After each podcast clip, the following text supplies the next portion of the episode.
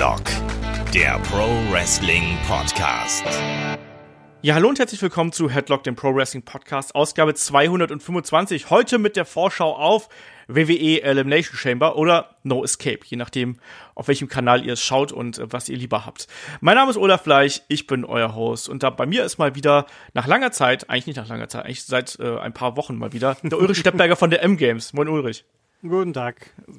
Ja, seit NXT. Ich habe ganz vergessen, dass du ja bei NXT äh, noch mit zugegen warst. Ja, Gott sei Dank. Wenn ich beim Rumble schon nicht kann, dann, dann habe ich immerhin Takeover. Und ja. es war, war wie üblich ein bisschen besser, auch wenn der Rumble im Großen und Ganzen ganz okay war. Das ist äh, absolut richtig. Und ähm, ja, Elimination Chamber steht vor der Tür und wir sind jetzt so ein bisschen äh, auf der, was heißt, wir sind ein bisschen auf der Road to WrestleMania. Wir sind äh, mit Vollgas auf der Road to WrestleMania und haben aber trotzdem noch zwei Pay-per-Views irgendwie vor dem Granddaddy of them all. Wie gefällt dir das? Ich habe derzeit so ein bisschen das Gefühl, dass man hier sehr zwischen Tür und Angel buckt irgendwie. Also mir gefällt das nicht so ganz, wie die Karte hier zusammengestellt ist, weil man irgendwie das Gefühl hat, irgendwas fehlt und viele Matches wirken sehr beliebig, sagen wir es mal so. Wie ist dein Eindruck hier von der Card bisher? Ja, das trifft's ganz gut. Äh, die, das, die Gimmick-Matches klingen ganz vielversprechend. Die meisten anderen sind irgendwie, denken man sich ja, warum? Und vor allem, ich habe das Gefühl, es fehlt einfach so viel. Mhm. Mag sein, dass die Leute verletzt sind tatsächlich oder storytechnisch, aber es wirkt schon sehr, oh, ich weiß nicht, also bei, beim Rumble hat man den Eindruck, alles muss toll werden. Ja. Te teilweise war es ja zum Glück auch, teilweise weniger. Und diesmal hat man mehr den Eindruck, na, hoffentlich wird auch noch was toll vom Rest so ungefähr. Also, dass jetzt zwei Pay-per-Views dazwischen sind, das stört mich weniger. Ich meine, das sind alle paar Wochen. Jetzt, gut, das hier kommt halt relativ eng am Rumble, aber danach haben wir ja wieder eineinhalb Monate. Ja, das passt schon. Also, ich finde es vom Timing her okay. Da habe ich kein Problem mit. Aber ich finde nur, gefühlt hätte hier ein normaler Anführungszeichen Pay-Per-View ohne Gimmick zwischendrin sein müssen. Das wäre dann natürlich eben Fastlane gewesen und Elimination Chamber dann danach. Ja. Weil jetzt haben wir zwei Gimmick-Match Pay-Per-Views direkt hintereinander und das ist ein bisschen, ja, viel fast. Ja. Also fast, halt. Genau, um mal hier so, so den Kalender kurz aufzuschlagen. Fastlane ist in der Nacht vom 11. auf den 12. März, also da sind schon äh, noch ein paar Wochen zwischen, aber auch gar nicht mehr so viel. Also es sind keine, also ne, so, so vier, drei, drei, vier Wochen dazwischen. Ja. Ähm, ich finde es ich find's ein bisschen schwierig, weil wie du schon gesagt hast, natürlich fehlen hier viele. Einige werden ja geschont. Äh, Seth Rollins zum Beispiel hat mal ganz klar aus der Schusslinie genommen. Ähm, aber auch so jemand wie ein Drew McIntyre, den werden wir zwar garantiert sehen, da gehe ich ganz fest von aus, aber der hat zum Beispiel keine, kein Match. Eine Charlotte sehen wir auch nicht, eine Becky sehen wir nicht das fühlt sich alles so ein bisschen so an, als ob man ein bisschen auf Zeit spielt hin und wieder. Ähm, die, die großen Matches, die äh, funktionieren hier für mich. Ähm, beim Rest bin ich ein bisschen skeptisch, weil sich auch viele Matches so ein bisschen wie Übergangs- beziehungsweise so Wiederholungstäter irgendwo anfühlen. Aber lass uns doch einfach mal die Matchcard durchgehen. Also wir nehmen den Podcast hier äh, Donnerstagabends auf. Ähm, bislang ist noch keine Pre-Show irgendwie announced. Aber mein Tipp ist, dass ja mal wieder die Cruiserweights in die äh, Pre-Show gekickt werden mit dem Cruiserweight Championship Match zwischen Buddy Murphy und Akira Tosawa. Denkst du das auch und wie sind deine Gefühle hier zu dem Match? Ich denke das auch, weil die anderen Matches sind einfach alle zu relevant mhm. zu, oder zu groß. Das eine, wo sonst sehr gut neigepasst hätte, äh, man wird einen Braun in keine Pre-Show stecken. Das niemals nicht. Ja. Ähm, Demnach müssen es die beiden wieder sein. Es wird wie üblich ein sicher ganz tolles Match werden. Sieger würde ich gar keinen prognostizieren. Halt ich eigentlich denke ich schon Buddy Murphy, aber auch können wir auch gut vorstellen, dass Tosawa mal wieder darf. Warum auch nicht? Ähm, es wird sicher toll und ist irgendwie. Ich habe das momentan ein bisschen den, den Draht verloren. Also die, seit Ali nicht da mehr bei der war halt einfach so das Herz, wie es immer so schön heißt. Mhm. Und das sind die anderen halt nicht so. Sei es jetzt, weil ein Tosawa hat natürlich so ein bisschen das ähm, Sprachhandicap auch noch, mein Gott, wie man so will. Wobei, ähm, täusche mich jetzt, äh, Kendrick ist doch an ihm dran, oder? Verwechsel ich den jetzt gerade wieder irgendwie? Mit wem? Wen mentort Brian Kendrick schon? Doch, äh, doch, er ist bei, bei, ja, ja, doch, Tosawa ist dabei. Ich, ich war so furcht, ich war so sehr erschrocken, wie ich letztens Brian Kendrick dann mal gesehen habe, ohne Bart. Das, das war so, das war wirklich erschreckend. Ich, ich habe mich buchstäblich erschrocken. Das sah so komisch aus. Was da passiert? Aber man mag es kaum glauben. Man gewöhnt sich so dran. Aber ähm, der hat so ein richtiges Kindergesicht da. Ja, natürlich. Wahnsinn. Also ähm, Ja, also das Match wird toll. Es ist in der Pre-Show und hinten nach ist es halt vorbei. Ja, äh, ich denke auch, dass das äh, auf jeden Fall ein gutes Match wird. Ich setze da auf jeden Fall mein Geld auf Buddy Murphy. Ähm, können ja so ganz kurz die Geschichte hier aufdröseln. Das war ja eine relativ, wie soll man sagen, einfacher Aufbau dieser ganzen Geschichte. Ne? Wir hatten ja beim Rumble hatten wir das Match zwischen äh, Buddy Murphy, Kalisto, Tosawa und Hideo Itami gehabt. Da hat Murphy äh, verteidigt und dann eben äh, am 5. Februar hat sich dann eben äh, Tosawa nochmal in einem Four-Way durchgesetzt gegen Cedric Alexander, Leo Rush und äh, Umberto Carrillo ähm, und äh, war Elimination Style und hat sich dadurch eben diese Chance gesichert. Ich mag Tosawa ganz gern, aber ich sehe ihn nicht als Champion. Ich sehe ihn auch innerhalb dieser Division eher als äh, ein, einen, eine Mitkader, wenn man das so bezeichnen kann. Äh, da finde ich aber auch, dass andere Kandidaten, allen voran auch so jemand wie Leo Rush und Cedric Alexander, sind dann eher Leute, die einen Buddy Murphy dann hier entthronen sollten. Von mir ist auch noch ein Kalisto Tosawa, sehe ich da nicht, muss ich ehrlich sagen, auch wenn ich ihn unterhaltsam finde. Äh, deswegen verteidigt hier für mich Buddy Murphy die ganze Geschichte äh, relativ klar und deutlich. Wird aber trotzdem ein gutes Match. Ich glaube, da brauchen wir gar nicht drüber zu diskutieren. Ähm, dann gehen wir mal weiter hier, die Karte durch. Äh, du hast gerade schon den Namen Braun Strowman angesprochen. Dann machen wir doch gleich mit seinem Match gegen Baron Corbin weiter. Das ist hier noch ein No-DQ-Match geworden. Und ich habe gerade den Begriff Wiederholungstäter in den Mund genommen. Äh, wie gefällt dir diese ganze Geschichte, die jetzt zwischen den beiden und Drew McIntyre hier nochmal aufgedröselt worden ist? Ähm, das fühlt sich ein bisschen merkwürdig an, oder? Also man hat keinen Plan, was, wo man mit Braun hin soll. Das ist meine einzige Erklärung für die Geschichte hier. Ich finde ich könnte, ich bin, finde es ein bisschen deprimierend, wie wenig Interesse ich an Braun Strowman inzwischen habe. Ja. Weil, und ich meine, Baron Corbin, äh, den haben's kaputt gemacht durch diesen exzessiven, oh, ich bin der Acting Commissioner Gedöns. Der war ja eh nie toll. Also ich fand ihn gut. Seine Interviews äh, auf Talking Smack waren gut teilweise. Die waren wirklich gut, fand ich. Aber sonst so ist der, der sollte keine zentrale Rolle spielen und auch nie, vor allem nicht, der ist nicht in der Liga von einem Braun Strowman. Ich meine, ein Drew McIntyre wäre in der Liga, weil der ist ein Tier, der hat eine Ausstrahlung, der kann auch was. Also er hat alles, was Baron Corbin nicht hat. Ähm, und, und der, und dann gibt's so ein Match. Und dann ist auch ein No-DQ-Match. Gut, das wird ein Gimmick-Match, wo dann 15 Millionen Leute rumrennen. Schauen wir, ob Dolph Ziggler auch mal kurz übers Bild huschen darf, wieder. Ähm, der ja ganz sicher nicht beim Rumble auftritt. Mhm. Ja. ja. Aber, ähm, Nein, das ist ein Match. Also entweder wird's sehr kurz und Braun vernichtet ihn, dann sagen wir, okay, gut, Füller weg damit. Oder wenn es länger wird, dann kann es eigentlich nur schlechter werden. Ja, also ich rechne hier fest mit dem Eingriff von Drew McIntyre auf jeden Fall in irgendeiner Art und Weise. Ich glaube, dass der Kampf äh, ein bisschen länger gehen wird. Ähm, aber hier muss sich dann auch ein Braun Strowman durchsetzen. Also, weil ansonsten ist er ja komplett in der Bedeutungslosigkeit verschwunden, wenn er hier noch gegen Baron Corbin verliert. Also, es wird eine, meiner Meinung nach eine Geschichte werden, äh, wo er dann sich eben auch gegen eine Übermacht stemmt, dann, wie du schon gesagt hast, also ich halte es auch nicht für unwahrscheinlich, dass dann vielleicht doch noch mal eine Dolph Ziggler von den Toten wieder aufersteht und man ihn noch mal äh, irgendwo rausgräbt. Äh, kann durchaus sein, dass er Braun Strowman dann zu Hilfe kommt. Ich weiß es nicht. Ich finde diese ganze Fehde nicht besonders aufregend. Ähm, deine äh, ja, Einstellung Braun Strowman gegenüber teile ich. Ich habe ja auch schon gesagt, er ist ja ein, einer, da haben wir so oft gesagt, der muss jetzt Champion werden, der muss jetzt Champion werden. Für den ist vorerst der Zug abgefahren einfach, ähm, auch äh, beim Standing äh, bei den Fans, weil wenn man darauf achtet, er kriegt auch nicht mehr die krassen Reaktionen, wie das noch vor einem halben, dreiviertel Jahr der Fall gewesen ist.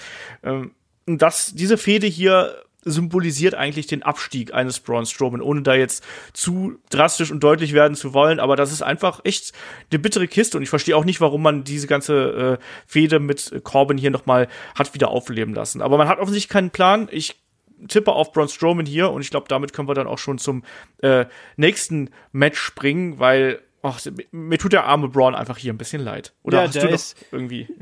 Der hätte, ich meine, die Situation, Roman Reigns fällt uns weg, dann hätte er, hätte er in die Rolle springen müssen. Äh, ja. An der Stelle hätten sie es machen müssen, statt halt wieder, oh, dann geben wir es halt doch wieder Brock, der halt alle drei Monate mal kurz vorbeischaut. Äh, das ist, ist schon, das, da wäre es, wenn man schon so lange zögert, da wäre es nochmal die un, unerwartete Chance gewesen, Braun Strowman zu retten, sage ich jetzt mal. Und die haben sie vergeben. Also, hm. Ja, man hat ja extrem viele Chancen gehabt, einen Braun Strowman zu retten. Ne? Wie oft haben wir gesagt, so jetzt ist der Moment da, dass wir dem, dass man dem Titel geben muss. Also, ne, und letztlich ist auch diese ganze Brock Lesnar Sache ist im Endeffekt daran schuld, dass ein Braun Strowman jetzt wirklich nie so diesen endgültigen Sprung nach oben geschafft hat. Und das wird auch erstmal dauern, bis man den wieder so schnell äh, aufgebaut hat. Ich meine, klar, man kann jetzt auch sagen, ja, aber gegen, gegen Roman hat er ja auch äh, sich mehr oder minder eigentlich fast immer oder oft auch hinlegen müssen, zumindest in entscheidenden Momenten. So, ja, aber eigentlich ein, ein Sieg über Brock hätte einen Braun deutlich weiter nach oben gebracht als ein Sieg über Roman damals. Und deswegen, ah, ich mir, mir tut das einfach leid, weil das ist wirklich so eine Chance, fatale Chance gewesen. Man hätte hier wirklich auch einen Star aus Braun machen können. Hat man nicht ge gemacht. Und jetzt steht er halt hier irgendwo in einem Match, wo wir drüber diskutieren, ob man den nicht vielleicht doch irgendwo in die Kickoff-Show äh, stecken könnte. So, das muss man nicht auch mal wegstecken. Ach. Ja. Und den Titel hätten wir dann auch wieder ab und zu gesehen, wenn er den bekommen hätte. Aber ja. Tja, so ist es halt nicht und ja. Hm. Ja, so ist das. Ähm, machen wir weiter. Ähm, wir haben das Handicap-Match um die äh, WWE Intercontinental Championship zwischen Champion Bobby Lashley und Leo Rush auf der einen Seite und Finn Bella auf der anderen Seite. Ähm, dass hier Bobby Lashley und, äh, und Finn Bella äh, aneinander geraten würden und dass es dabei auch irgendwie um den IC-Belt gehen würde, da wussten wir ja schon nach dem, äh, nach dem ersten Raw, nach dem Rumble irgendwo Bescheid. Ähm, wie gefällt dir es, dass wir jetzt auf einmal Leo Rush hier noch so in der Geschichte mit drin haben? Und glaubst du, er wird dann im Endeffekt der Grund sein, weshalb ein Bobby Lashley vielleicht sogar den Titel verliert? Äh, ich sag mal, das ist der, das wäre der einzige Ausgang, der mir irgendwie ein gewisses Interesse an dieser ganzen Geschichte noch äh, verschaffen würde. Weil ich äh, Finn Balor bin jetzt nicht der größte Fan, aber ich würde es ihm gönnen, dass er mal wieder einen Titel kriegt. Und der interessiert mich unendlich viel mehr als ein Bobby Lashley und ein Leo Rush der erfüllt seinen Zweck natürlich, aber der geht mir so auf den Sack. Ich will ihn einfach nicht sehen. Also der, der über, der ist so weit über, ich bin ein cool, ein Heel hinaus, der ist, der hatte die, diese tolle X-Pack Heat, den designiere ich ihm zu. Ich will den nicht sehen. Äh, ich meine, stell, gut, im, wenn er im Ring steht und nicht auch nur die Fresse aufreißen kann die ganze Zeit, dann kommt vielleicht dann, dann, also seine eigentliche Haupttätigkeit erfüllt, dann wird's vielleicht wieder ganz cool. Also es könnte ja ein cooles Match werden, wenn die zwei kleineren Leute äh, gegeneinander sind, aber es ist irgendwo, ach, also für mich klingt das jetzt überhaupt nicht nach einem Match, das für mich interessant wird. Es ist, boah, also, tu mir sehr schwer damit. Ich mhm. glaube, Bobby Lashley ist für mich auch einfach furchtbar uninteressant. Äh, ist es. Der, der gibt mir gar nichts. Ich finde es nicht ganz so dramatisch, muss ich sagen. Ich habe ja gesagt, ich mag diese Kombination aus Lashley und Rush. Zugegeben, die nutzt sich jetzt inzwischen auch ein bisschen ab, äh, aber trotzdem sind sie bei mir noch nicht in der Bedeutungslosigkeit verschwunden, um es mal so auszudrücken. Und ich glaube auch, dass äh, wenn Leo Rush und Finn Bella hier ein bisschen äh, die Gelegenheit haben, mit, miteinander zu interagieren. Die sind ja beide unglaublich schnell äh, auf den Beinen. Da können ein paar spektakuläre Geschichten bei rumkommen. Ähm, trotzdem, ich tue mich auch mit dieser Handicap-Situation hier so ein bisschen schwer. Ich meine, äh, ich, denke, dass hier ein Finn Bella, um es vorwegzunehmen, den IC-Belt gewinnen wird, aber zugleich dann eben gegen einen Anführungsstrichen schwächeren Gegner. Ich glaube, dass er dann eben Leo Rush pinnen wird und dann gibt's halt eben so den ersten Zoff im Paradies zwischen Lashley und Rush und so weiter und so fort. Das ist so meine Vermutung, wo das hingehen würde. Ähm, ja, ähm, es ist dann eben für mich kein großer, wertiger, krönender Moment für einen Finn Bella, der hier mit diesem IC äh, Match ja auch so ein bisschen belohnt werden soll für das gute Championship-Match, was er gegen, gegen Brock Lesnar irgendwie abgeliefert hat. Ähm, ich bin kein Freund von Handicap-Matches. Ich finde das hier ein bisschen schwierig angesetzt. Ich weiß auch nicht. Ulrich, kannst du, kannst du da meine, meine Probleme mit dieser ganzen Ansetzung verstehen? Offensichtlich ja schon. Ja, sicher. Ich meine, vor allem ist es halt irgendwo, der Handicap-Match soll ja einen benachteiligen. Äh, ja. Also ich weiß nicht. Also es ist halt so, allein, wenn die äh, ohne wenn ein Bobby Lashley gegen einen Finn Bella im Ring steht, dann alleine ist er, ist ja schon Handicap für Bella, gefühlt. Ja. Und dann stellt man dann nur so ein, dann kriegt der, der eh schon der Goliath ist, kriegt noch einen zweiten dazu. Also das ist halt, ah, es ist halt einfach zu ja, der, der Gag ist aber transparent gefühlt gleichzeitig. Also es ist, ja. Also mein Problem mit diesem Match ist, dass ich finde, dass das Handicap-Match nicht auf Seiten von äh, Finn Bella liegt, sondern eigentlich ist das Handicap bei äh, Bobby Lashley, weil, wie du schon sagst, eigentlich, äh, wenn Bobby Lashley gegen Finn Bella antritt, ist Bobby Lashley aufgrund Statur, Größe, Masse und so weiter und so fort natürlich eigentlich der klare Favorit. Jetzt bringst du aber quasi mit einem Leo Rush jemanden mit ins Spiel, der eine Finn Bella körperlich unterlegen ist. Der ist ein toller Wrestler, aber bis jetzt im Main Roster ist er ja einfach ein, nur durch Eingriffe und so, äh, ja, in Vordergrund gerückt und ansonsten nicht großartig. Wie gesagt, toller Wrestler, kennt man ja auch aus, aus Independent-Zeiten noch. Ich finde den vom, vom In-Ring-Style her unglaublich unterhaltsam. Aber er ist eben dann ja noch kleiner als Finn Bella. Und deswegen glaube ich, dass das, dass das eben der Nachteil eigentlich, das, das verschiebt den Nachteil von äh, Finn Bella hin zu Bobby Lashley, weil plötzlich dieses Team dadurch oder weil weil Bobby Lashley quasi die Arbeit nicht mehr allein machen kann, sondern ein äh, ein Leo Rush jetzt quasi sich einmischen kann, der ja auch ein riesen Ego mitbringt, gimmickmäßig äh, und entsprechend da wahrscheinlich auch sein sein Spotlight haben will. Sie, also weißt du, was ich damit meine? Ja, es macht es macht keinen Sinn alles, weil alleine eben, äh, dadurch wird Lashley steht schwächer da, wie er sein soll, weil der braucht die Hilfe von so einem Zwuzel ja. Das, das ist ja lächerlich. Und äh, oder ähm, es würde noch Sinn machen, wenn der sich halt quasi äh, so überrumpelnd Lashley quasi in den Rücken fallen will. Aber bei zwei Heels, ich meine, der kann ja nicht Heel turn, der ist ja schon Heel. Und der wird ja kein Face, weil er jetzt äh, Lashley den Titel kostet. Also das, das ist eine komische Konstellation irgendwie. Ja, ähm, ich finde, das ist eigentlich auch eher so ein Match, das muss ich nicht beim Pay-Per-View haben, das hätte ich auch einfach bei der nächsten Raw-Ausgabe sehen können. Ähm, das, ich glaube, das wird trotzdem eine unterhaltsame Angelegenheit. Also da, da zweifle ich gar nicht dran. Ich glaube, das kann ein solides äh, Under- bis Mid-Card-Match werden, bei dem wir uns wahrscheinlich trotzdem dann im Nachgang irgendwie drüber wundern werden, was ist da passiert. Aber ich glaube, von der, von der In-Ring-Action kann das trotzdem ordentlich werden. Trotzdem ist es eine merkwürdige Konstellation. Pay-Per-View nicht unbedingt würdig. Schauen wir mal. Also mein Tipp ist hier, äh, Finn Bella wird Intercontinental Champion, indem er irgendwie Leo Rush pinnt. Ähm, was ist dein Tipp? Ja, ich schließe mich dem an, weil es eigentlich das Einzige ist, was diesem ganzen Konstrukt einen gewissen äh, Wert verleihen kann. Also positives Wunschdenken. Ja, ja, ähm, gucken wir mal, wie das, wie das ausgeht. Ähm, also wir haben gar nicht so mega viele Matches auf der Karte. Ne? Wir sind jetzt schon bei, beim, beim vierten Match. Äh, angekommen. Wir haben insgesamt sieben Matches sind bis jetzt angekündigt. Machen wir mal weiter mit dem äh, Kampf um die WWE SmackDown Tag Team Championship äh, zwischen äh, The Miz und Shane McMahon auf der einen Seite, den Champions, und den Usos auf der anderen Seite. Und ich sag mal, wenn in der Tag Team Division gar nichts mehr geht, dann schmeißt halt einfach mal die Usos äh, in den Pot, oder?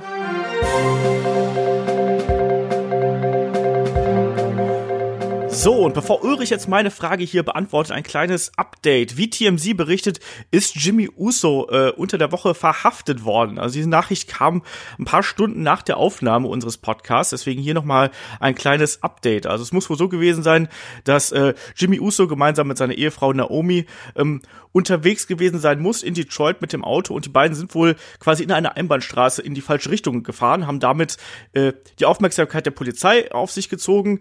Ähm, die wurden sie wurden angehalten und äh, ja, Naomi musste aussteigen.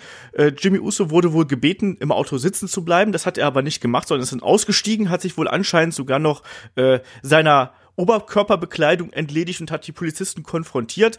Ob man das dann so machen muss, ist auch wiederum eine äh, andere Frage.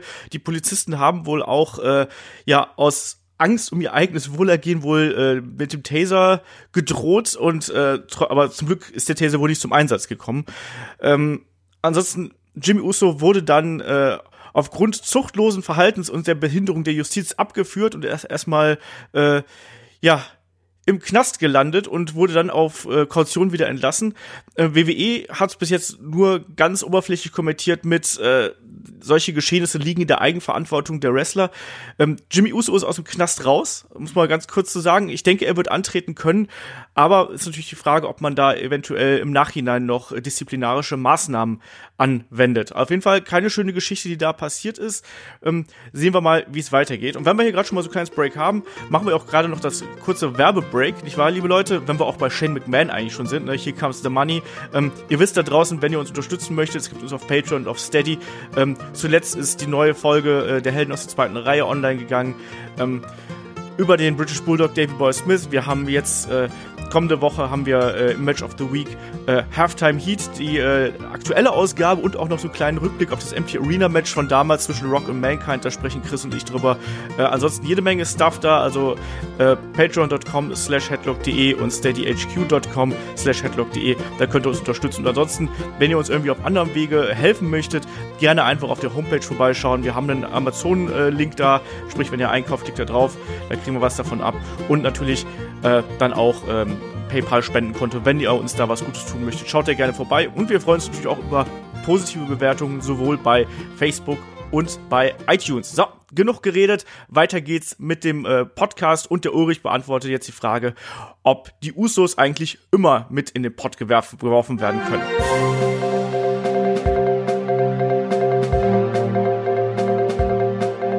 Ja, oder ich meine, das Schlimme ist ja, bei der SmackDown Division gibt es ja genug Leute, die man immer reinschmeißen könnte, die funktionieren. So wie Es Sanity? ja- Wo ist Sanity? Sanity, wer ist das? Ich weiß es auch nicht. Die werden demnächst mal als Begleiter für Nikki Cross an den Ring gehen dürfen. Das wäre auch mal witzig. Nach dem Superstar Shake-Up werden sie zu Raw getradet als, als quasi Entourage von Nikki Cross, die ja auch nichts anstellt in ihrer, seit ihrem Call-Up. Also nichts, Ja. nix, wie soll ich sagen, Relevantes.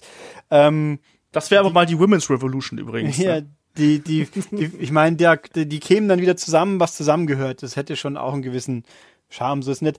Ähm, ja, also eben, äh, und bei Raw gibt's zwei Teams gefühlt und die haben jetzt äh, diese Woche schon gegeneinander gekämpft. Also ich hätte, glaube ich, lieber da ein Rematch gesehen jetzt, wie halt die- dieses Match zum Beispiel. Ich meine, das läuft ja drauf hinaus. Letzten Endes gehen wir doch einfach davon aus, Miss gegen Shane McMahon bei WrestleMania. Ja. Und das heißt, wir haben aber noch einen Pay-Per-View dazwischen. Ergo müssen sie diesmal ja quasi gewinnen, weil es sonst ein bisschen zu früh käme, der Split.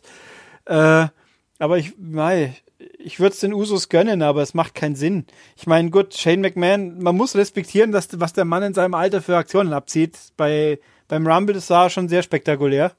Ja. Da, das muss man einfach neidlos anerkennen, aber deswegen interessiert es mich halt trotzdem gar nicht. Und beim Miss hätte ich, der, da muss es bessere Verwendungszwecke geben. Immer, eigentlich.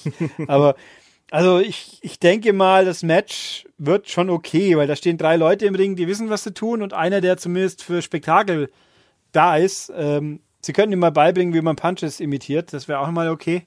Aber es wird auch nicht mehr Das, das wird nichts mehr. Das wird nichts mehr Nee. in diesem Leben. Nee, wahrscheinlich nicht. Und deswegen, also es wird, ich kann mir auch nicht vorstellen, dass es arg lang dauert, das Match dann. Also es ist ein, das klingt wieder auch wie ein Füller wieder. So ein bisschen, ja, aber ich, ich glaube tatsächlich, dass man hier die typische, äh, ja, Hot-Tag-Mechanik hier irgendwie durchziehen wird. Also Shane McMahon wird, äh, wird erstmal einstecken und dann äh, darf, darf The Mist den Safe machen und anschließend geht es dann noch ein bisschen hin und her. Und ich glaube auch, dass es hier vielleicht schon die ersten das erste Sand im Getriebe irgendwie so ein bisschen geben wird zwischen in der in der Maschinerie äh, Miss McMahon, aber ich glaube, es wird noch nicht zum Bruch kommen. Der Bruch wird irgendwann noch ein bisschen weiter hinten raus äh, kommen und hier werden sie noch verteidigen. Den Usos schadet's nichts, finde ich, wenn die wenn die verlieren. Die die die sind ja unkaputtbar. Meine, die, die haben sich inzwischen ja so eine Reputation aufgebaut. Die, die schmeißt halt da rein. Die verlieren das, das Ding dann irgendwie knapp und unglücklich in einem spektakulären Match, weil das, glaube ich, wird's wirklich. Ich glaube, das ist wirklich ein unterhaltsames Ding. Ähm, ein schnell geführtes Tag Match hoffe ich mal. Ne? Also ich möchte da bitte irgendwas jenseits der 10 Minuten sehen. Also 10, 15 fände ich okay. Einfach, dass wir da ein bisschen Flow reinkriegen. Ähm, und, und dann am Ende äh, gibt's das Skull-Crushing Finale von mir aus und, äh, und The Miz und Shane McMahon verteidigen. Die Frage ist eben, wie du schon richtig gesagt hast, ne? wir gehen alle davon aus, dass es The Miz gegen Shane McMahon äh, bei WrestleMania gibt. Also mein Tipp ist, hier, hier kriselt's bereits so ein bisschen. Also vielleicht so ein, so ein Zusammenstoß der beiden oder ein Schlag, der daneben geht. Was glaubst du, was, was könnte hier passieren? Und glaubst du, das gibt schon die ersten Probleme zwischen den beiden hier? Meist wäre nicht verkehrt. Ich habe aber auch gerade so gedacht, vielleicht greift halt wieder jemand eine dritte Partei ein, damit man eben für Fastlane noch ein anderes Match vorbereiten kann. Dass jetzt die Bar wieder rauskommt. Ich meine, die wären ja die naheliegenden. Ja, wer soll es denn sonst sein, so ungefähr? Ich meine, New Day sind, werden denkbar, die sind aber beschäftigt mit, mit Cheerleading diesmal wahrscheinlich. Das war ja so auch nicht geplant. Ja. Aber äh, ja, also ich glaube, da, das klingt schon nachvollziehbar, was du sagst, aber ich kann mir genau, also die andere Alternative wäre, jemand mischt sich ein in irgendeiner Form. Dass man es eben noch hinauszögert, den, äh, den Split-Teaser, in Anführungszeichen. Ja, schauen wir mal. Also ich glaube, ich glaub, es wird einen ersten Teaser geben. Ich würde auch übrigens so jetzt im, in, in Blick auf WrestleMania, ich habe ja, es gibt ja auch Gerüchte, dass ein Luke Harper jetzt auch langsam wieder fit ist und vielleicht macht man ja doch dann äh, die Bearded Vegans irgendwie an der Seite von äh, Daniel Bryan komplett und packt die alle zusammen und dann haben wir quasi die Bludgeon Brothers als die Vegan Bludgeon Brothers, die vielleicht nicht mehr ganz so blutig bludgeon und dann eben äh, plötzlich die wieder als als Team, die um die Tag Team Titles mitmischen mischen könnten. Ich überlege auch gerade, wieso, äh, ob nicht in irgendeiner Form man dann Bray Wyatt auch da mit mischen könnte. Der hat ja auch eine Historie mit Daniel Bryan letzten Endes. Ich wundere mich immer, wo sie den jetzt hingebracht haben. Ich meine, der war ja nicht verletzt, der ist dank Matt Hardy quasi aus dem Verkehr gezogen. Das Tag Team war eigentlich gar nicht mal so verkehrt, die zwei zusammen. Das hat schon, oh. Es war halt, ja, es gibt Schlimmeres. es, war, es gibt Schlimmeres. Aber ich, ich sag mal so, da war er gut aufgehoben und hat sonst nicht weiter gestört. Also dann, äh, naja, nicht, dass ich jetzt tierisch Wert drauf lege, aber mein Gott, ähm, ich finde äh, die ganz, dass nach wie vor Daniel Bryan einen, einen großen Beschützer in Anführungszeichen braucht, einen Bodyguard, fand ich, finde ich immer noch ein bisschen eigen. Das hat mich beim, beim Rumble auch doch ziemlich stark irritiert, was das jetzt so, oh Gott. Ja. Warum hätte es nicht, oder hätte es nicht wenigstens jemand über Interessantes sein können, aber ach, naja. Ich, ich finde ich finde, die beiden funktionieren von der Kamera eigentlich ganz okay miteinander. Und ich fände es ehrlich gesagt auch lustig, wenn Daniel Bryan da als, als der große äh, Oberumweltschützer da äh, sich diese beiden Riesen da äh, zur Seite holt. Warum denn nicht? Fände ich lustig. Und beim Bray Wyatt, den will man ja repackagen. Also man sucht ja da irgendwie ein Gimmick. Ich bin ja immer noch dafür, dass er in die Fußstapfen seines Vaters tritt und irgendwie als äh, Steuerbeamter auftaucht oder sonst irgendwas. Fände ich auch cool. Oder als Hebamme. Was als Hebamme? Und die dann, erste Folge, der erste oder zweite Folge der zweiten Staffel von Edge Christian Show. Habe ich nicht gesehen. Ähm, da hat er dann, also ich habe nur alle Folgen gesehen, die waren im Schnitt eher nicht so stark, aber in der ersten Folge war ähm, Samoa Joe als äh, Girls Cookie, Girl Scout Verkäufer, der, der sich seiner Rivalen entledigt auf Samoa Joes Art halt. Und, okay. äh, und Bray Wyatt war dann halt Hebamme, der halt so mit seinen äh, übersinnlichen Kräften die, die schwangere Frau schweben lässt und dann sagt, he's coming und dann pluppt das Baby so raus. Also völlig absurd, aber fand ich sehr lustig. also war lustiger wie alles, was ein Wyatt sonst so anstellt. Aber naja, äh, ja, Steuerbeamter, ja, Mai, warum nicht?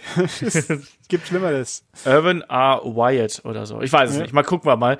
Ähm, also wie ist, wie ist denn dein Tipp hier? Also du glaubst, glaubst auch, dass äh, Miss und äh, McMahon hier verteidigen? Ja, weil einfach die Story sonst komisch wäre, wenn die jetzt, jetzt schon sich in die Haare geraten, so früh vor WrestleMania. Das wäre zu früh. Ja, äh, bin ich auch, bin ich auch bei dir. Ich glaube, das wird noch ein bisschen gehen. Und wenn wir gerade bei komischen Stories reden, wir haben ja auch noch das Match um die WWE Raw Women's Championship. Äh, Ronda Rousey gegen Ruby Riot. Ähm, das schreit alles nach Übergangsgegnerin, um es mal so auszudrücken. Also ich glaube, über diesen Kampf, also wenn wir nur über diesen Kampf sprechen, sind wir, glaube ich, in einer 20 äh, Sekunden durch, oder? Weil wir gehen beide davon aus, dass, dass Ronda hier ganz klar verteidigt, oder? Ja, das sowieso. Aber ich meine, im Prinzip könnte es ein ganz interessanter Kampf werden, weil sie ja mit jemandem im Ring steht, die was kann. Und wo sicher, wo sie nicht quasi alles schultern muss. Äh, und die halt also ich, er könnte gut anschaubar sein. Das Problem ist halt, dass er so vorhersehbar ist. Ja. Außer natürlich eben, dass, dass die WrestleMania-Situation da hier sich auftaucht, nachdem er die, die, dass Becky sich einschleicht, verkleidet, als Enzo Amore verkleidet einschleicht und dann in den Ring springt. Oder halt eben auch Charlotte rauskommt und sie ablenkt, aber, und dann ein, ein fast Niederlage. Natürlich keine wirkliche, weil das wird nicht passieren, aber ja, mal schauen. Also Genau. Ja. Und ich meine, das, ich sag mal, von den Ruby ist eine Niederlage gegen Ronda Rousey jetzt auch kein Drama, weil es sowieso jeder erwartet und ihr nicht, nicht quasi negativ auslegen wird. Ja, und Ruby hat jetzt ja auch, es hat jetzt ja auch nicht das allergrößte Standing. Also sie hat ja, ja schon viele Niederlagen eingesteckt, um es mal vorsichtig auszudrücken. Ne? Klar hat sie auch mal hier den einen oder anderen Sieg eingefahren, aber jetzt sie ist ja keine dominante Persönlichkeit im äh, Damengeschehen von, von Raw oder sonst irgendwas. Also ich glaube nee. auch. Hm? Nee, es ist eigentlich ziemlich schade auch irgendwo, dass die so. Finde ich auch. Dass der ganze Riot Squad, ich meine, dass die zwei Lakaien auf die Fresse kriegen, sag ich jetzt mal, das, das ist ja okay, aber dass die Anführerin wenigstens, dass die hätte eigentlich ein bisschen mehr äh, Dominanz, mehr, mehr Wucht, mehr Relevanz haben müssen, finde ich. Und das Ja. war, aber- war aber irgendwie nie der Fall. Ja, ich bin auch mal gespannt, ob man das noch irgendwie schafft, dass man, äh, man, es ist ja immer der Riot Squad, also äh, da steckt ihr Name drin, also man sollte es irgendwie schon mal probieren, sie da auch wirklich etwas stärker darzustellen, wie du schon gesagt hast. Also ich finde es auch okay, auch wenn ich, wenn ich finde, dass sich äh, Liv Morgan und Sarah Logan auch jetzt gerade in den letzten Wochen echt noch mal verbessert haben und da auch mehr Persönlichkeit gezeigt haben, aber sie sind eben dann doch einfach nur die beiden, die einfach auch jetzt zuletzt weiterhin sehr, sehr oft und sehr viel auf die Nase bekommen haben. Da muss Ja, man und- einfach so und- ganz klar sagen. Und bei Liv Morgan habe ich halt auch, kommt immer das Problem dazu, dass er halt wie eine zweitklassige Alexa Bliss aussieht. Ja, so ein bisschen. Also, und wenn man die beiden im gleichen Brand hat, dann fällt es halt erst recht auf, so ungefähr. Was, Ja, aber ich, ich finde aber auch, dass also ich finde auch, dass die beiden sich so ein bisschen vom, vom Look einfach auch ein bisschen absetzen. Ich, ich mag die beiden oder diese ganze Gruppierung eigentlich ganz gerne. Man weiß aber auch da offensichtlich nicht genau, was man mit denen anfangen soll oder wie man die irgendwie richtig platzieren soll, weil sind wir ehrlich, auch den Namen Riot verdient die jetzt nicht so richtig. Also die sind nicht äh, drei, die dafür Chaos sorgen würden. So ähnlich wie Sanity passt auch gut dazu, da weiß man auch nicht genau, was man damit macht. Ähm, lass uns mal ganz kurz äh, was, weil es, glaube ich, auch ein bisschen relevanter noch ist, wenn ich mir so die Reaktionen da draußen anschaue, äh, über die Geschichte mit, mit Becky und äh, Charlotte reden. Ne? Du hast schon gesagt, du vermutest, dass hier irgendwie zumindest ein Zeichen gesetzt wird. Das denke ich auch. Ich glaube auch, dass wir eine Becky hier sehen werden, die sich vielleicht mit einem Ticket in die erste Reihe setzt und sagt, hier, ne, ich bin zwar suspendiert, aber ich darf ein normaler Zuschauer sein oder so. Ähm, wie, wie gefiel dir jetzt die ganze Sache in den letzten Wochen? Also ist ja eine, eine Charlotte, also eine, eine Becky ist suspendiert worden und ist quasi aus dem, aus dem Main Event äh, von WrestleMania rausgeworfen worden. Äh, eine Charlotte wurde handpicked bei Mr. McMahon äh, in den WrestleMania Main Event reingesteckt. Wie gefiel dir das? Weil die, die Emotionen kochen da hoch und äh, die Leute sind da absolut hinter und auch wenn du mal die, die Klickzahlen bei YouTube anschaust, die ganzen Videos, äh, äh, also die- dieses Ankündigungsvideo von, von Raw, als, als Vince McMahon da äh, Charlotte präsentiert hat, das hat so viele negative Reaktionen und Daumen runter bekommen. Das war schon krass. Wie hat dir die ganze Situation hier gefallen? Ich finde, äh, ich wir haben ja eigentlich alle damit gerechnet, so dass äh, letzten Endes ein Triple Threat raus wird. Oh, ah, da haben nicht alle mit gerechnet. Ja, also, äh, ich glaube, ja gut, also ich sag, okay, ich, ich, ich, ich habe auch schon den Eindruck gehabt, dass es darauf hinauslaufen wird, einfach damit, damit man quasi auf Nummer sicher geht, dass es auch wirklich die größtmögliche Matchart wird und bla blub, das muss einfach sein, auch wenn nat Becky gegen, äh, gegen Ronda mir auch mehr sagen würde, vor allem wenn dann The Man auch gewinnt, hoffentlich natürlich. Ähm, aber ich finde die Art und Weise, wie das, äh, ich finde es eigentlich ganz cool, dass man hier so Charlotte in den Mix mit Nye wirft und wenn dann, warum nicht so? Warum nicht so als äh, Stinkefinger an die Deppen da draußen so ungefähr? Ich meine, dann kann man sie wieder gut, äh, eigentlich, eigentlich hat man jetzt dann zwei Heels, wenn man so will. Ich meine, gut, Ja, natürlich. Äh, äh, Becky ist ja ist ja quasi äh, ein Sonderfall, aber Charlotte ist als Heel eh immer besser und das äh, so als als Lack, äh, als williger Helfer für den bösen Boss in Anführungszeichen, da macht sie eh eine bessere Rolle. Ähm, Ja. Das also das das passt schon ganz gut. Ähm, es ist halt ein bisschen abrupt gekommen. Ist jetzt eigentlich Becky wirklich verletzt oder nicht? Äh, Es hieß, dass sie ein bisschen angeschlagen sein soll, aber ich glaube, das wird nicht so dramatisch sein. Ist ja bei Seth Rollins ähnlich. Also er hat ja auch eine Rückenverletzung und äh, ich glaube, ganz im Ernst, ich glaube, jetzt gerade im Vorfeld von WrestleMania, glaube ich, streut WWE auch extrem viel Gerüchte und was mir bei dieser ganzen also ich hab, wir haben es ja auch mitgekriegt. Ich habe ja beim letzten Podcast habe ich ja hier mit mit Kai gesessen und Kai hat ja ganz klar gesagt, er will ein Singles Match haben. Ich habe gesagt, ich kann auch gut mit einem Triple Threat Match leben, weil es für mich auch einfach das größtmögliche Match ist, was du haben kannst und was man auch mit den Hintergründen der jeweiligen Persönlichkeiten da gut aufbauen kannst. Ähm, ich weiß, dass, dass wahrscheinlich 95% der Leute da draußen für das gewesen sind, was Kai ges- gesagt hat. Ist auch vollkommen okay. Ähm, ich finde, was WWE hier momentan sehr, sehr clever macht, um diese nüchterne, analytische Perspektive mit reinzubringen, ist, ich finde, die gehen total gut mit dem Flow gerade. Die worken gerade alle Leute da draußen, die äh, pro Becky sind oder einfach dieses Einzelmatch haben wollen. Und wie du schon gesagt hast, eine Charlotte als die, die wirklich von dem Boss persönlich ausgewählt worden ist, weißt du, wenn du dann unter den Videos liest, so, ja, da hat Winnie Mac sich wieder eine Blondine mit großen Brüsten ausgesucht, das gefällt ihm. Wie oft musste sich Charlotte wohl für den hinlegen und also, alles so Dinge, die halt total unter der Gürtellinie natürlich sind und natürlich absolut respektlos sind. Aber WWE, also die lesen da, die kriegen das ja mit, die, die, die verstehen ja, wie die Emotionen da draußen sind und das machen die Kommentare absolut großartig. Kann ich nicht anders sagen. Ich finde, das ist so clever, wie man das gerade aufbereitet. Man baut damit Becky noch viel, viel stärker auf, als sie ohnehin schon äh, over ist da, darum geht's doch bei Wrestling. Das, darum geht's auch bei WrestleMania. Du willst doch diese Geschichte haben, dass der, der eine Held wirklich gegen alle äh, Widerstände dann irgendwie nach oben kommt, ne, und dass dann der böse Boss noch mit ins Spiel kommt und die eine, die äh, eigentlich überlegen ist und dann noch die Verletzung und die Suspendierung und bla bla bla. Ich finde das gut, wie man das macht. Ich kann das nicht anders sagen. Ähm, ich weiß nicht, ich, ich kann das alles, ich weiß, dass da viele Emotionen mitkochen, aber ich finde die Art und Weise, wie das gerade erzählt wird, richtig spannend. Und für mich ist das eine Art und Weise, mit der ich richtig Bock habe auf diesen Kampf. Egal, welcher Kampf da bei WrestleMania bei rauskommt, ich habe da Bock drauf. Und ich finde, das wird besser aufgebaut, zum Beispiel als Seth Rollins gegen Brock Lesnar. So als Beispiel. Ja, das liegt auch daran, dass beim Aufbau, wenn alle Parteien auch wirklich da sind, hilft halt einfach.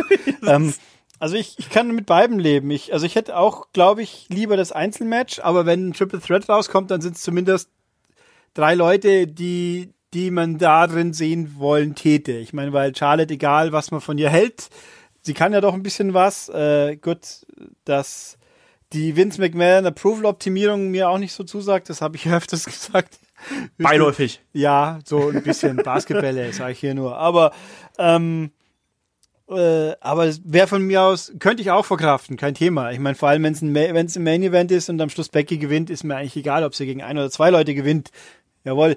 Ähm, aber ja, das hat was. Aber ja. wir werden ja, also mal gucken, ob es in diesem Match eine Rolle spielt. Wobei es natürlich auch recht lustig ist, dass hier ja der Interbrand-Konflikt so quasi mhm. zentral ist, weil sind ja schließlich SmackDown-Frauen, die da hier gegen die Raw Championess dann antreten. Das stimmt.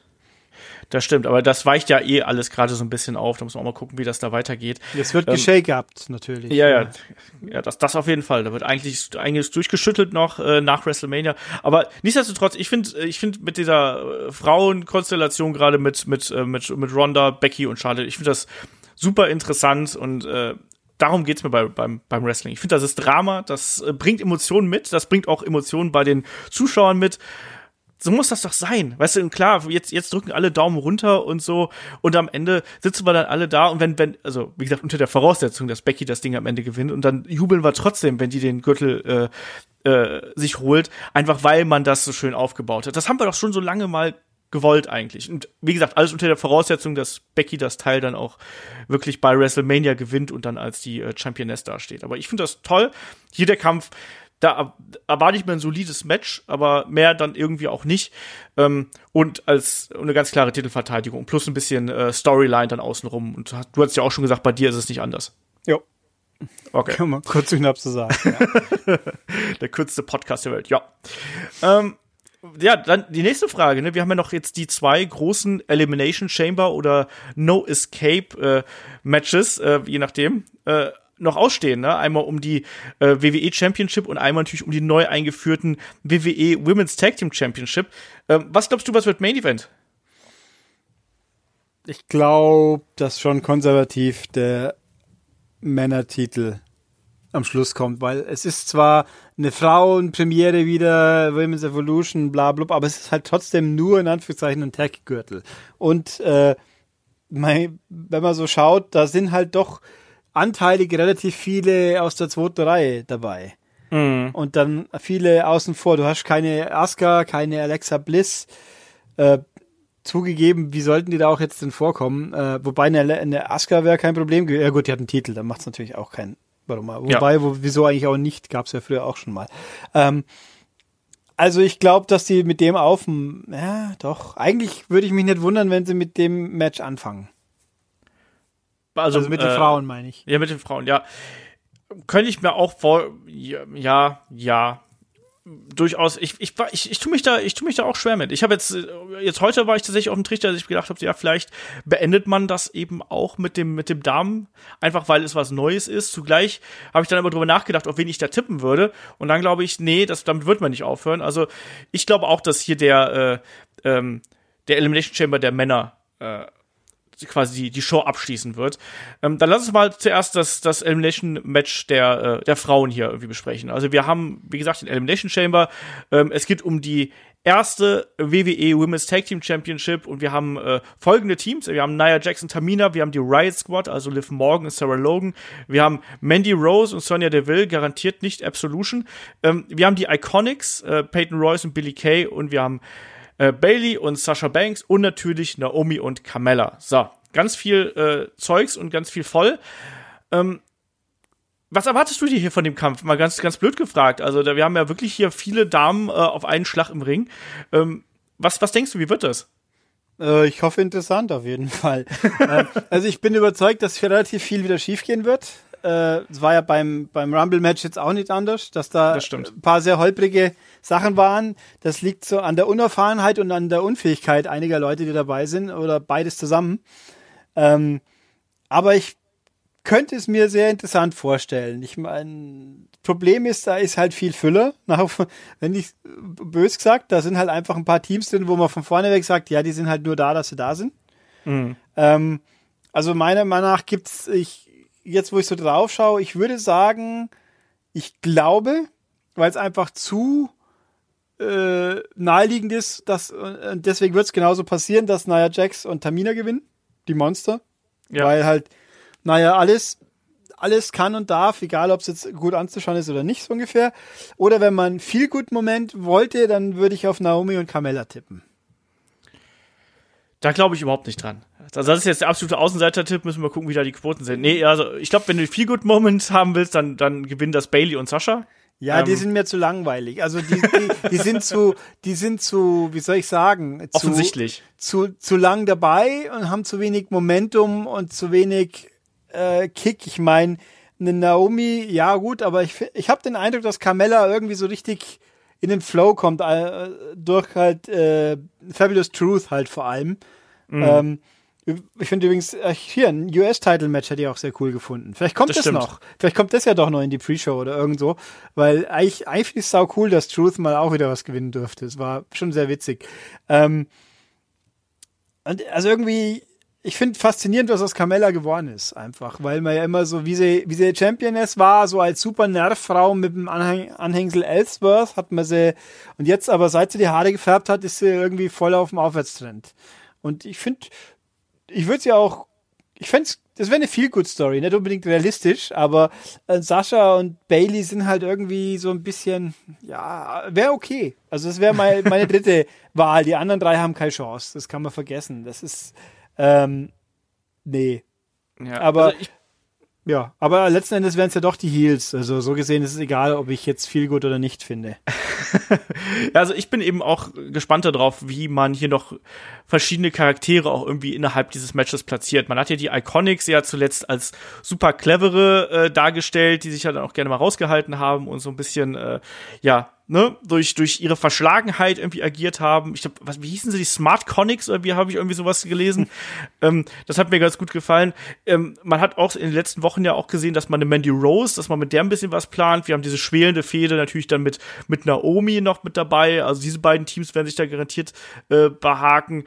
Ähm, und ansonsten, also ich, mein, mein Tipp hier geht auch äh, Richtung Na, äh, Nia Jax und Tamina, einfach weil ich glaube, dass wenn du einen neuen Titel einführst und WrestleMania so nah vor der Tür steht, dann willst du nicht vorweg den Feel-Good-Moment haben, sondern ich glaube, den Feel-Good-Moment, den kriegen wir dann äh, bei WrestleMania, wenn sich dann Bailey und Sasha das Ding dann mich äh, sichern werden, weil äh, wirklich dann im, im, im schönen normalen Tag-Team-Match, weil ich glaube, dass äh, jetzt hier werden sich die beiden großen Frauen äh, durchtanken, um es vorsichtig auszudrücken, und ähm, dass das, äh, das Gold holen und damit die ersten, die ersten Champions werden, weil die einfach die absolut klaren Heels hier sind. Und du brauchst, also die als, als erste Champions halte ich für sinnvoller im Sinne von WrestleMania Booking, als wenn du die beiden guten Mädchen hast, weil die Leute wollen, glaube ich, Bailey und Sascha sehen. Das ist jetzt meine Vermutung. Das, das, das sind die, das war ja auch lange Zeit so die, äh, die Top-Geschichte. WWE hat jetzt auch diese Geschichte noch mit äh, Sascha, mit einer Schulterverletzung, hat man ja auch so ein bisschen forciert. Sie soll wohl geklärt sein für Sonntag und so, aber ist da wohl angeschlagen. Und mal im Ernst, da kann man doch eine richtig schöne Underdog-Story draus machen, dass Sascha kämpft und kämpft und kämpft, am Ende verliert sie dann trotzdem.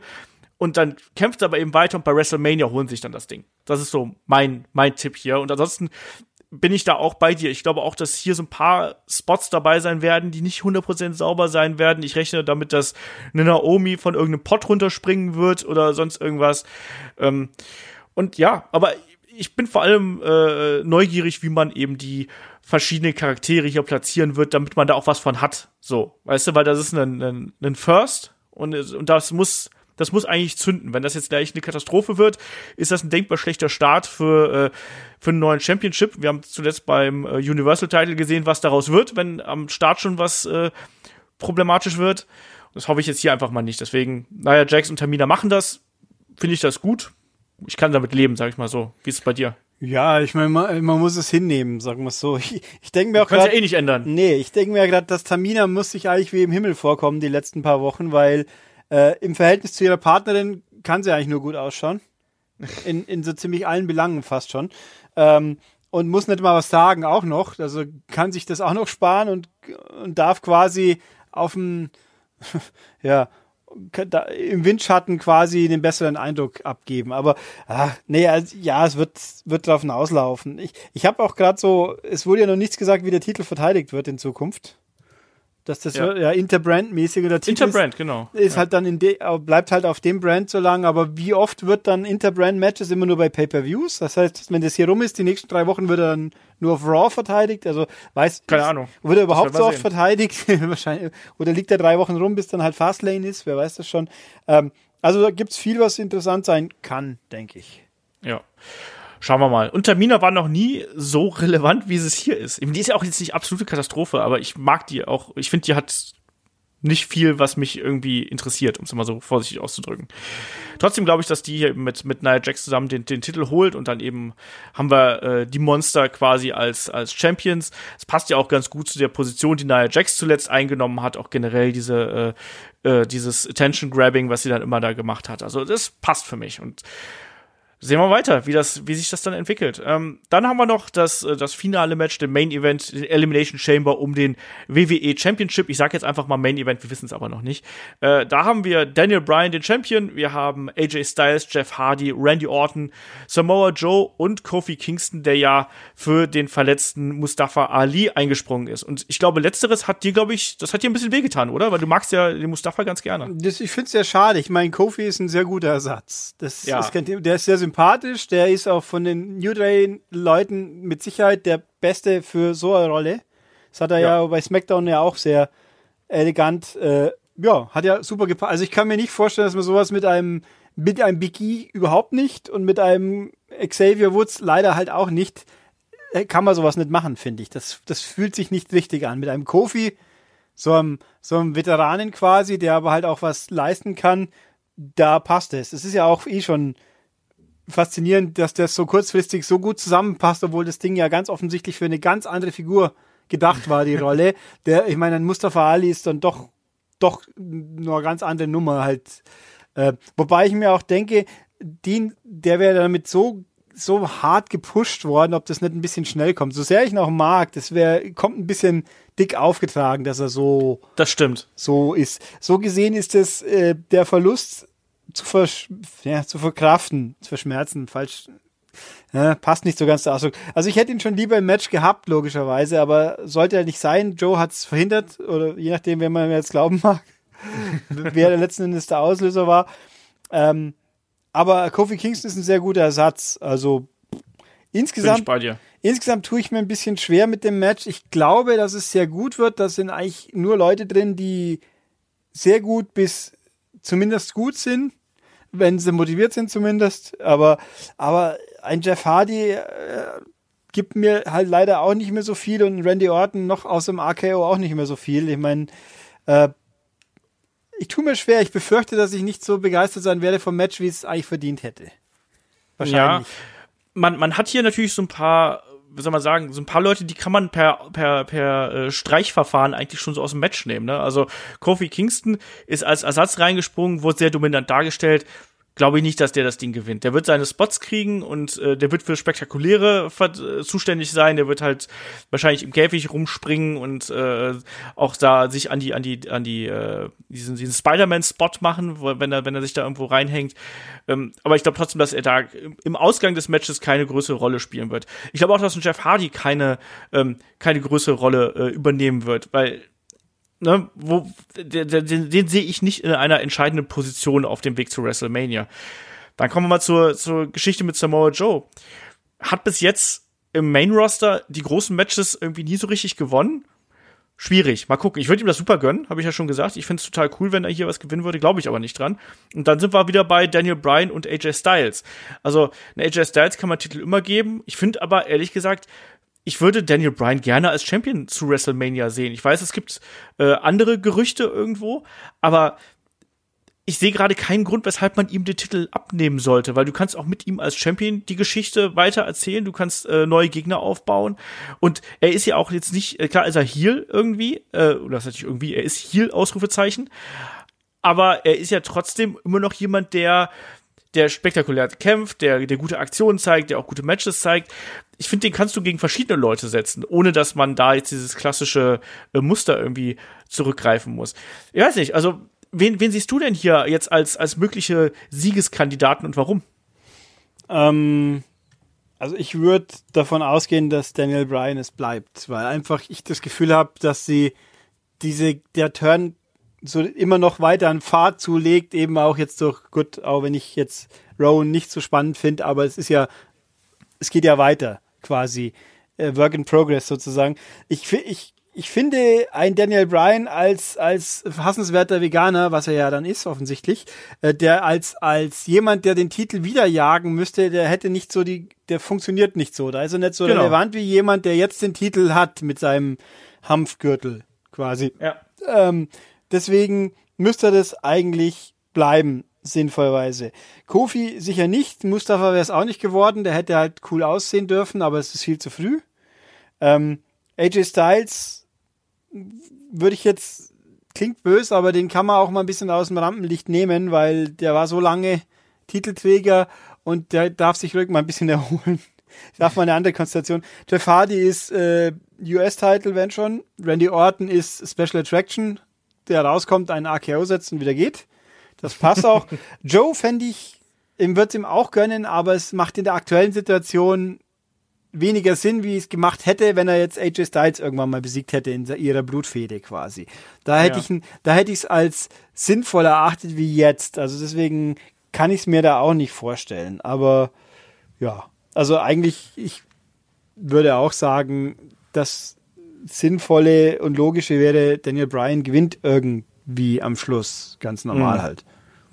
Ja, bin ich, bin ich bei dir irgendwo. Also es gab ja auch dann die Gerüchte, dass man bei Fastlane dann eben einen Three-Way hat, also den Three-Way, den ich eigentlich für WrestleMania haben wollte, also Daniel Bryan gegen AJ Styles, gegen Samoa Joe äh, in irgendeiner Art und Weise. Mal gucken, es gab ja auch die Gerüchte, dass wir, dass wir eventuell bei WrestleMania Randy Orton gegen AJ Styles sehen. Also mal sehen. Also da gibt's genug, genug Variablen. Ich finde derzeit, wenn es um die Charaktere geht, äh, um die Entwicklung und um die Leute, die wirklich da derzeit äh, SmackDown den Stempel aufdrücken, muss es eigentlich Daniel Bryan sein. Ich möchte auch gern den, den Hanfgürtel noch ein bisschen behalten und vor allem möchte ich gerne sehen, äh, dass Daniel Bryan einfach mit dieser nervigen Attitüde, die er gerade hat, dass er da auch wirklich den Leuten das unter die Nase reiben kann, dass er Champion ist und so. Das, das unterhält mich derzeit, deswegen möchte ich das weitersehen, da bin ich da mal ganz furchtbar egoistisch. Wobei eine Figur, die ich auch gerne in dieser Konstellation, äh, jetzt ist ja geht nicht, aber später auch in Alma, äh, halt Andrade ja. natürlich, pardon, Andrade hätte da gut auch die Rolle, also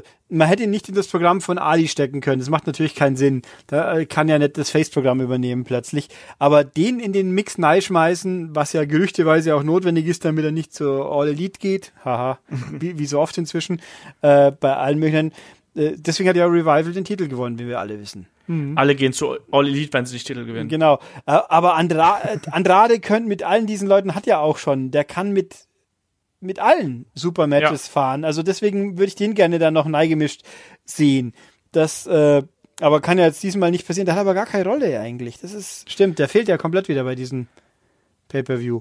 Ähm, ja, aber, aber wie gesagt, das, das meine ich ja, wir haben ja hier so ein paar Leute, die einfach draußen sind. Ich glaube, die hebt man sich für Fastlane auf. Also ich glaube, man, man splittet hier so ein bisschen die beiden Kader, vielleicht um Kräfte zu schonen oder auch um, um Storylines und Kreativität zu schonen. Ich weiß es nicht, aber klar, wir haben auch keinen Rey Mysterio zum Beispiel, haben wir auch nicht im Match. Ja, den, der, der ist für mich so ein Randy Orton, so, und den kann man mal ja, zwei, zwei Matches night tun und dann wieder rauslassen. Die Leute freuen sich, wenn sie ihn dann mal wieder sehen, aber der muss jetzt nicht irgendwas eine relevante Rolle heutzutage noch spielen. Aber die Matches gegen Andrade waren fantastisch. Ja, aber eben, der ist als, als Aufbauhilfe für einen Andrade, sage ich jetzt mal. Ja. Aber ich, ich brauche jetzt nicht Rey Mysterio gewinnt den Titel. Es kann er machen, gibt sicher Schlimmeres, warum auch nicht. Der kann ja noch was, er ist noch jung genug, dass er im Ring funktioniert.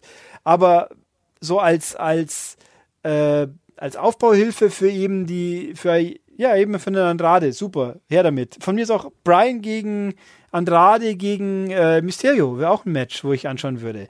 Äh, ja, schauen wir mal. Also gegen Randy Orton brauche ich relativ niemanden. Das ist unfair, weil wenn er Bock hat, dann kann er ja auch noch was. Aber den brauche ich nicht in einem Three-Way mit irgendjemand. Da hätte ich lieber jemand wie einen Andrade. Oder halt auch, ja gut, ich wollte gerade sagen, Rusev. Nakamura können sie auch behalten. Aber ein Rusev, aber der wird, der ist jetzt erstmal mit R-Truth beschäftigt, schätze ich.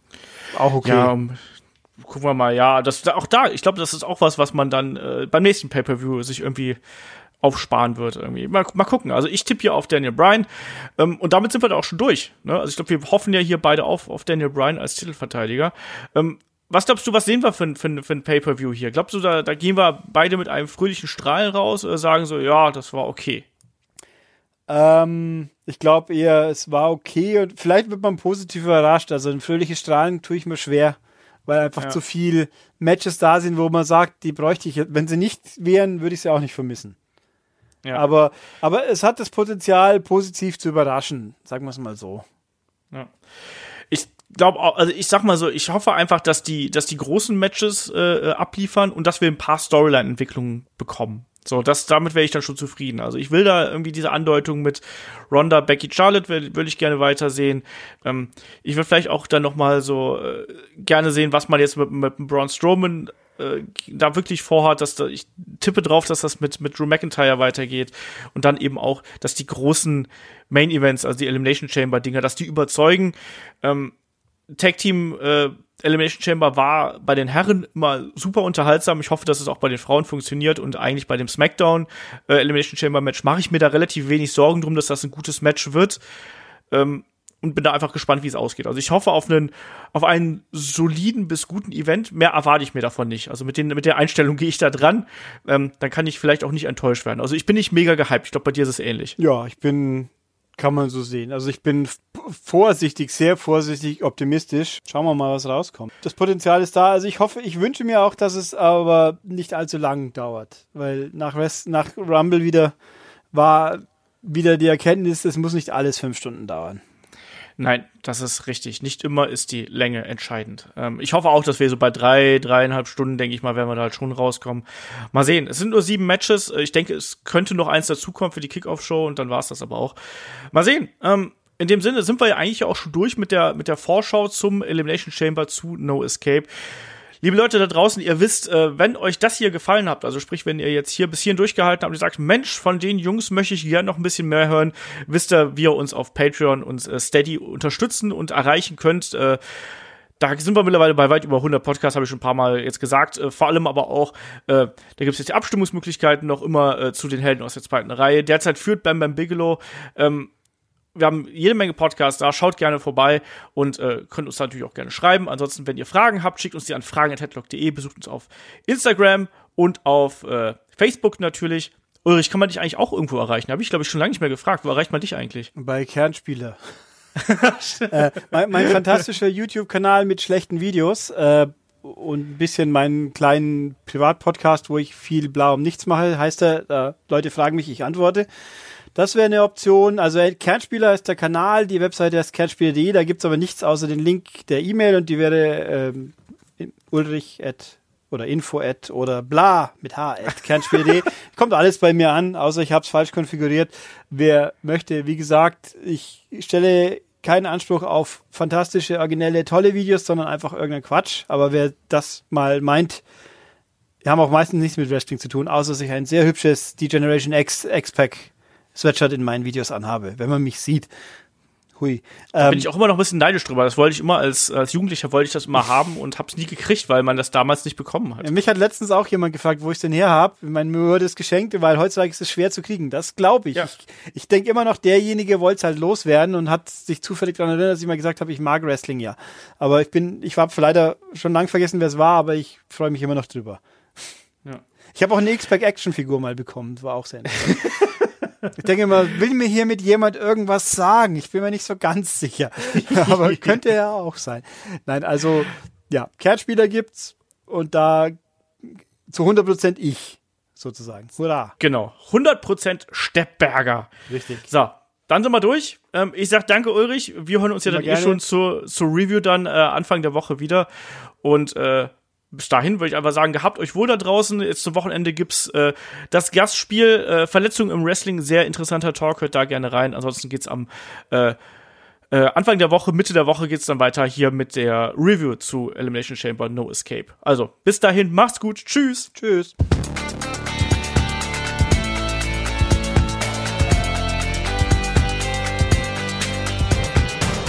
Headlock, der Pro Wrestling Podcast.